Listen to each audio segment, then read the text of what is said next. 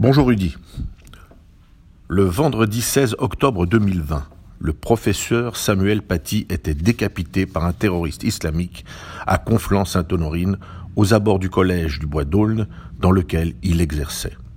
Son crime, aux yeux de l'assassin, avoir montré à des élèves de quatrième des caricatures de Mahomet publiées par Charlie Hebdo afin d'aborder une réflexion sur la liberté d'expression. Partout, les réactions d'indignation, de colère et les condamnations se font entendre. La nation tout entière devenait Samuel Paty, comme nous l'avions été Charlie, Hypercacher, Bataclan et tous les autres terrorismes qui endeuillèrent notre pays depuis trop longues années. Des rassemblements étaient organisés partout et sur les réseaux sociaux. L'effroi et la sidération s'exprimaient. Une fois encore, un cap avait été franchi, et il était du devoir de tous de s'unir et de faire corps contre la barbarie. Partout était déclaré que les terroristes islamiques ne vaincront pas. Mais en réalité, où en sommes-nous de cette guerre? L'islamisme poursuit son invasion tentaculaire et telles des métastases se développent partout. Il se calme parfois pour mieux surgir plus tard. Il a réussi son coup, car partout il fait peur.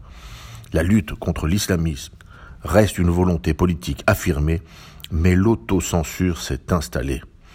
Tous y réfléchissent à plusieurs fois avant d'aborder ce sujet qui a tué.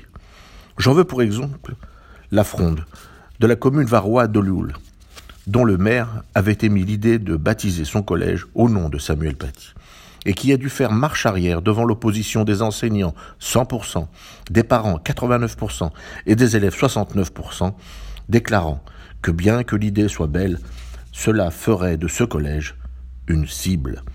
Je ne veux surtout pas juger les êtres et leur peur, mais ceci en dit long sur ce terrorisme islamiste, qui a gangréné notre société, pénétré les esprits et installé la peur. Le combat sera long et nécessitera une volonté et une énergie nouvelle afin de relever la tête. Comme l'a écrit Raphaël Enthoven, en se couchant devant l'ennemi, on met soi-même et les autres en danger tous les collèges de France devraient ou auraient dû, comme un seul homme, s'appeler Samuel Paty. Ensemble, au moins temporairement. À la semaine prochaine.